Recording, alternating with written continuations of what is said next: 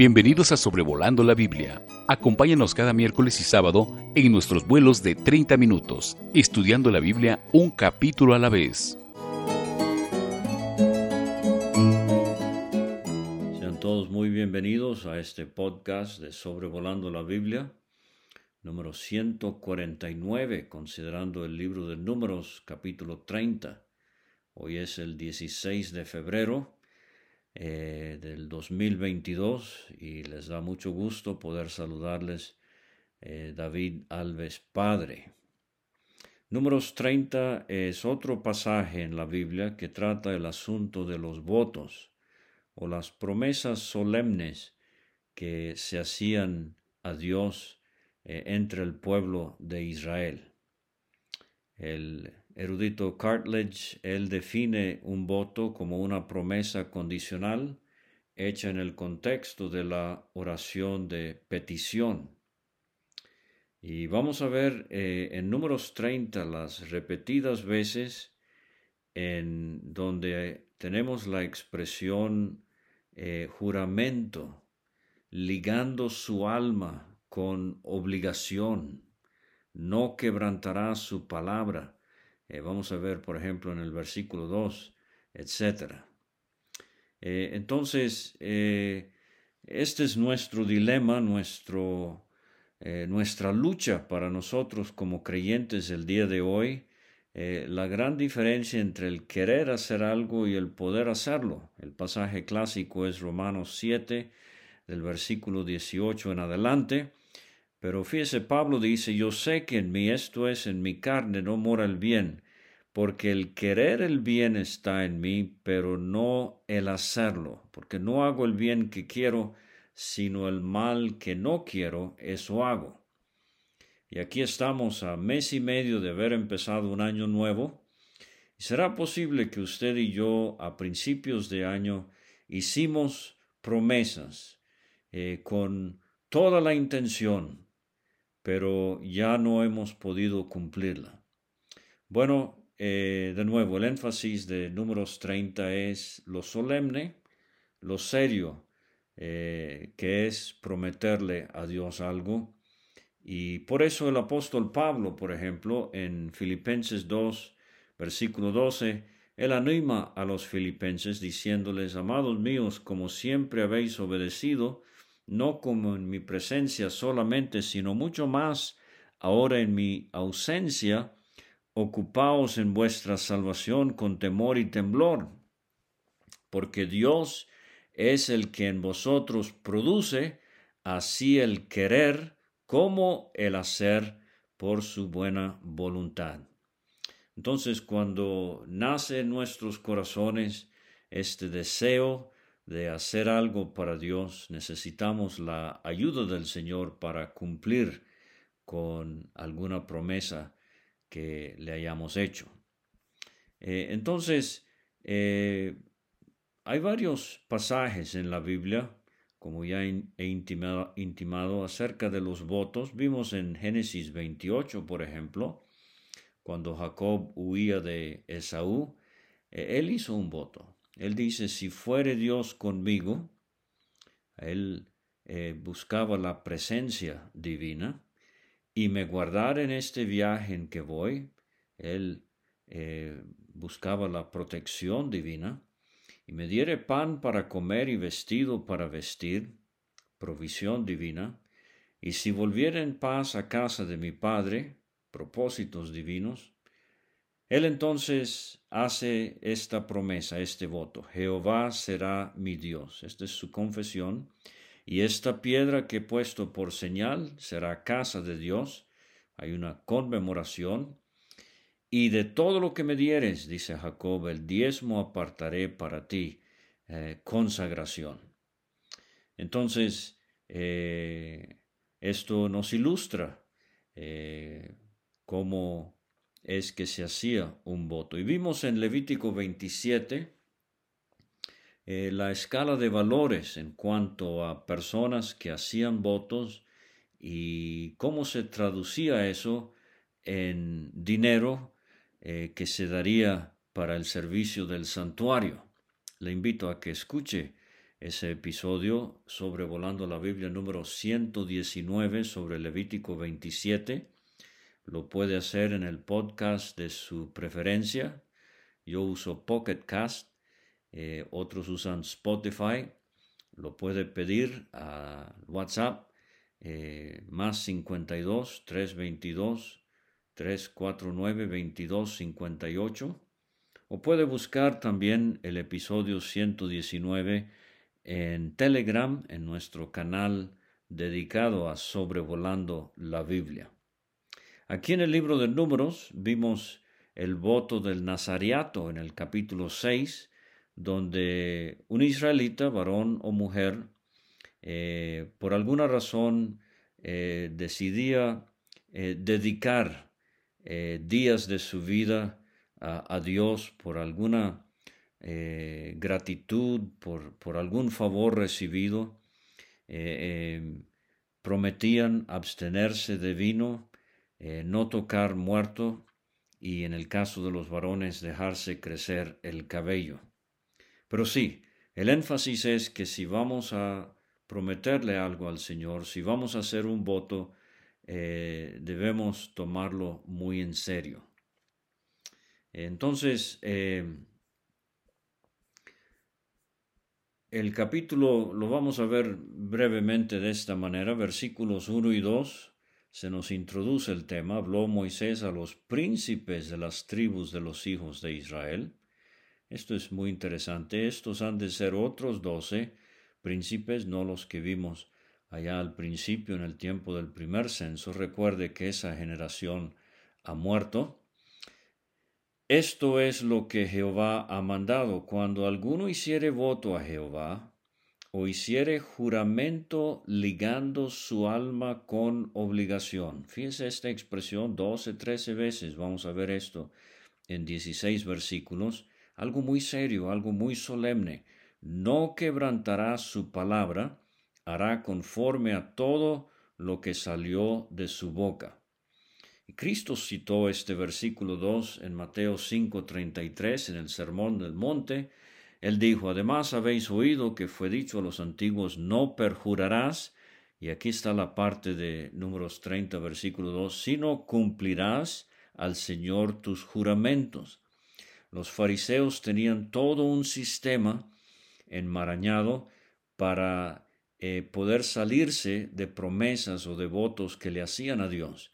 Y Cristo hace ver eh, el alto estándar de lo que Él estaba introduciendo.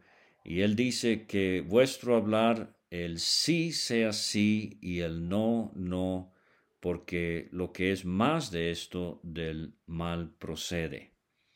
Deuteronomio 23, versículos 21 y 23, eh, vamos a ver, cuando hagas un voto al Señor tu Dios, no tardarás en pagarlo, porque el Señor tu Dios ciertamente te lo reclamará, y sería pecado en ti si no lo cumples. Sin embargo, si te abstienes de hacer un voto, no sería pecado en ti. Lo que salga de tus labios cuidarás de cumplirlo tal como voluntariamente has hecho voto al Señor tu Dios, lo cual has prometido con tu boca. Salmo 50, versículo 14, por ejemplo, aquí está la exhortación, sacrifica a Dios alabanza y paga tus votos al Altísimo. Proverbios 20, 25, lazo es al hombre hacer apresuradamente voto de consagración y después de hacerlo reflexionar. Hay que reflexionar primero y después hacer el voto. Eclesiastés 5, versículo 4 cuando a Dios haces promesa, no tardes en cumplirla, porque Él no se complace en los insensatos. Cumple lo que prometes. Mejor es que no prometas y no que prometas y no cumplas. Y Jonás, ah, allá en el fondo, en el gran pez, yo con voz de alabanza te ofreceré sacrificios, pagaré lo que prometí, las salvaciones de Jehová. Ahora, eh, regresando a números 30, vamos a ver que la situación aquí eh, en específico es eh, que en la casa hay autoridad. el padre es la cabeza del hogar y debe haber sujeción. Y entonces eh, gran parte del capítulo no es tanto lo que promete el padre o el voto que hace el padre, mencionado ahí arriba en el versículo 2, pero vamos a ver que tiene que ver con casos de mujeres, números 30. En los versículos 3 a 5 es la joven soltera, ella vive bajo autoridad de su padre, y entonces eh, si se ligare con obligación en casa de su padre en su juventud, hay dos opciones. El versículo 4 nos dice, si el padre oye su voto, y la obligación con que ligó su alma y su padre callare a ello, todos los votos de ella serán firmes y toda obligación con que hubiere ligado su alma, firme será. O sea, ella hace un voto, el padre oye, no dice nada, ella adelante tendrá que eh, cumplir esta obligación. Pero el versículo 5 dice, si su padre la vedare, o si prohíbe, si anula, el voto que la joven ha hecho, el día que oyere todos sus votos y sus obligaciones con que ella hubiere ligado su alma, no serán firmes, y Jehová la perdonará por cuanto, por cuanto su padre se lo vedó. Obviamente aquí el padre por alguna razón se da cuenta que eh, no es propio, no es conducente, no es eh, prudente, no es sabio que la joven haya hecho esta, eh, este voto, no haya ligado su alma con obligación de esta manera y él prohíbe y entonces ella es perdonada. El Señor no se la, no se la tendrá en cuenta. Ahora, del versículo 6 al versículo 16 vamos a ver el caso de la mujer casada. Ahora no es la joven sujetándose a su padre, pero es la mujer sujetándose a su marido. Y dice el 6, si fuere casada e hiciere votos o pronunciare de sus labios cosa con que obligue su alma, si su marido lo oyere, y cuando lo oyere callare a ello, los votos de ella serán firmes, y la obligación con que ligó su alma firme será. Eh, entonces, de nuevo, el esposo oye a su mujer haciendo un voto a Jehová, él guarda silencio. Entonces ella tendrá que cumplirlo solemnemente delante de Dios. Pero si cuando su marido lo oyó le vedó, de nuevo, le prohíbe, eh, como cabeza del hogar, él ve que esto no es conducente, no es prudente, entonces el voto que ella hizo y lo que pronunció de sus labios con que ligó su alma será nulo y Jehová la perdonará. Ahora, en el versículo 9 hay un paréntesis, pero todo voto de viuda o repudiada con que ligare su alma será firme. O sea, ella ya no está bajo, bajo la autoridad de su padre ni de su esposo. Y ojo, esto es un pequeño paréntesis que me hace ver que la mujer eh, viuda o repudiada no está ligada a ningún hombre. Eh, entonces, eh, ella tiene la oportunidad de hacer su voto así como el varón y nadie puede vedarla. Pero entonces dice el versículo 10, eh, si hubiera hecho voto en casa de su marido, hubiera ligado su alma con obligación de juramentos, si su marido oyó y cayó a ello y no le vedó, entonces todos sus votos serán firmes. Obviamente esta es la mujer casada de nuevo. Toda obligación con que hubiere ligado su alma firme será. Eh, entonces, de nuevo, una vez que el marido guarde silencio, ella procede con su voto, él ya no puede revertirlo después.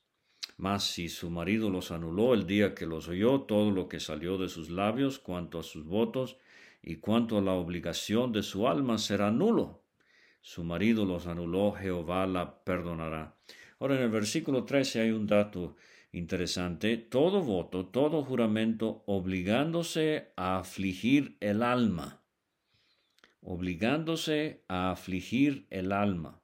O sea, esto era una experiencia, eh, como he dicho, solemne, de mucha humillación delante de Dios, de un supremo deseo de hacer algo para Él, para su gloria, eh, se afligía el alma, su marido lo confirmará o su marido lo anulará. Pero si su marido callare a ello de día en día, entonces confirmó todos sus votos, todas sus obligaciones que están sobre ella los confirmó por cuanto cayó a, ella el día que lo oyó. Pero si lo anula, entonces él llevará el pecado, o sea, él será responsable. Ahora, eh, brevemente, dos ejemplos. El Cana, en primero, primer libro de Samuel, capítulo 1, él oyó el voto de Ana y cayó. Y Ana prosiguió con su voto, con su promesa solemne a Jehová, y cuando llegó el momento preciso, Ana trajo a su hijo Samuel al templo. Vamos a ver esa historia más adelante. Jueces 13 también. Eh, Manoa, cuando él escuchó el voto de su esposa, él cayó y no la vedó, él eh, permitió que se siguiera adelante con el deseo de dar este niño al Señor y conocemos la historia de Sansón. El capítulo concluye en el versículo 16, estas son las ordenanzas que Jehová mandó a Moisés entre el varón y su mujer, y entre el padre y su hija, durante su juventud en casa de su padre. Feliz el hombre que tiene una esposa o una hija que quiere vivir para Dios y ahí es obvio que es el Espíritu Santo a, la luz de la palabra de Dios guiando a tal mujer. Triste el hombre que interfiere con los ejercicios espirituales, ya sea de su esposa o de su hija. Entonces, eh, eh, en Israel y en nuestros días es algo de seria reflexión para los que somos padres y los que somos esposos y los ejercicios espirituales de las esposas o de las hijas. No se menciona, como he dicho aquí, el caso del padre, la cabeza del hogar. Eh, cuando él hacía un voto, ella no podía eh, anular el voto, ni la esposa ni la hija, pero él corría con las consecuencias. Entonces, eh, qué bueno si es un voto como el que hizo Josué, por ejemplo, en el capítulo 24, versículo 15 de ese libro. Siete palabras. Yo y mi casa serviremos a Jehová. Ahí está un tremendo voto que puede hacer un padre cristiano el día de hoy con resolución y propósito de corazón, yo y mi casa serviremos a Jehová. Ahora, para terminar, eh, algunos votos, algunas promesas solemnes que podemos hacer el día de hoy. Bueno, tengo aquí cuatro L's para recordarlos fácilmente. ¿Qué del voto o la promesa de la lectura de la Biblia diariamente, cuidadosamente? Eh, eh, meditar sobre lo que se ha leído y adorar al leer las escrituras y proponernos a practicar lo que leemos y así poder ser de bendición a nuestros semejantes. ¿Qué de la lengua?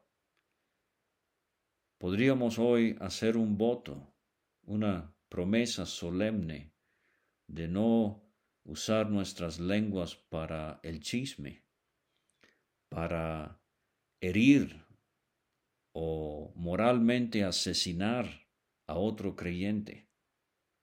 Ese es un gran problema entre iglesias el día de hoy. Eh, queda el problema de la lujuria, apreciado hermano. Cosas en Internet que no se deberían estar viendo, imágenes en revistas, eh, vistazos en la calle. Que Dios nos ayude a proponernos a la santidad. Yo estaba leyendo hoy del eh, erudito expositor de la Biblia, Martin Lloyd Jones, y él escribió algo así. Si no tenemos el deseo de ser santos, no tenemos el derecho de llamarnos cristianos. Pecamos como creyentes, pero si no hay ese deseo en lo más profundo de nuestro ser, de ser santos, de vivir vidas santas para Dios, no tenemos derecho de llamarnos hijos de Dios. Esto es muy solemne. ¿Qué del liderazgo? Tremenda necesidad entre las iglesias el día de hoy. Líderes con corazón de pastor. Líderes que con humildad y con entrega se dediquen a servir al pueblo del Señor. Mucha arrogancia, mucho orgullo, mucha prepotencia, mucha falta de discernimiento, eh, mucha crueldad y abuso espiritual entre ancianos y siervos del Señor y misioneros el día de hoy. Entonces, ahí tiene unos votos, unas promesas que usted, que yo podemos hacerle a Dios hoy, en la solemnidad de su presencia, pedirle no solo el querer, pero el hacer de estas cosas según su voluntad. Ahí lo tiene, números capítulo 30, votos en relación a la sujeción que debe haber en el hogar y el permiso que el padre de familia tenía de eh, anular el voto que haya hecho su hija soltera o su esposa y algunas aplicaciones para nuestros días. Muchas gracias por escuchar y nos vemos el sábado en Números capítulo 31, ya eh, preparándonos para eh, el asedio contra los madianitas. Hasta luego. Gracias por escuchar este estudio. Escríbenos a sobrevolando la Biblia gmail.com. Visita nuestra página www.graciamasgracia.com. Hasta la próxima.